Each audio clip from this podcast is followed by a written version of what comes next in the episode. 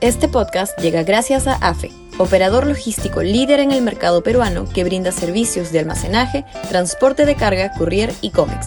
Los puedes ubicar en www.afe.pe.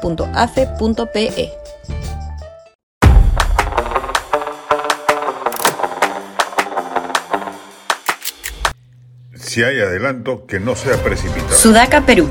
Buen periodismo. Si la presidenta Dina Boluarte, como ha dejado entrever, finalmente decide proceder a un adelanto de elecciones, ya no le corresponde a ella hacerlo, sino al Congreso, ya que se requiere de una reforma constitucional que recorte el mandato tanto presidencial como parlamentario.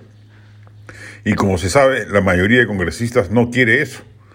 Tendría que haber una protesta callejera masiva y no las algaradas aisladas que se han visto en estas horas para que la mayoría de congresistas dé el paso definitivo para aceptar salir del poder antes del tiempo programado.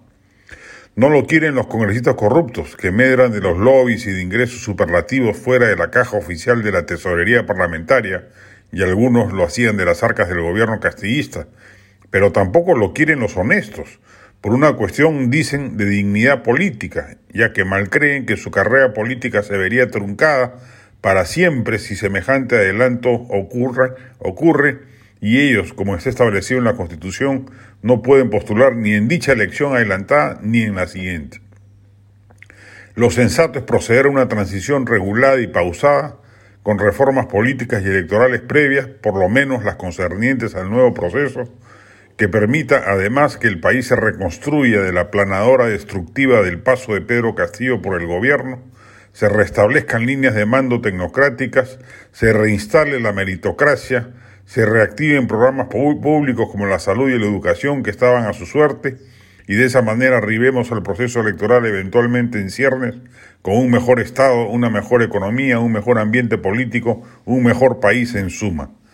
Procesar un adelanto acelerado, precipitado y además inconstitucional, como quieren las huestes radicales del castillismo dolido y por supuesto el antaurismo, tiene claramente un objetivo, que nuevamente la izquierda radical anti-establishment se haga del poder, dada la fragmentación precaria de la centro derecha y la aún superviviente irritación ciudadana por el calamitoso estado social en que deja el país el Atila Chotano.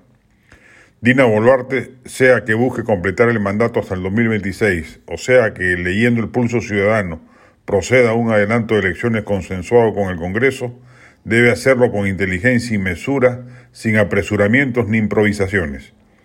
Hay mucho en juego todavía en el país como para que sigamos reeditando la inefable desprolijidad del antecesor presidencial, hoy felizmente fuera del poder y afrontando los juicios penales que le corresponden como gran lección democrática para el país. Este podcast llegó gracias a AFE, operador logístico líder en el mercado peruano que brinda servicios de almacenaje, transporte de carga, courier y cómics.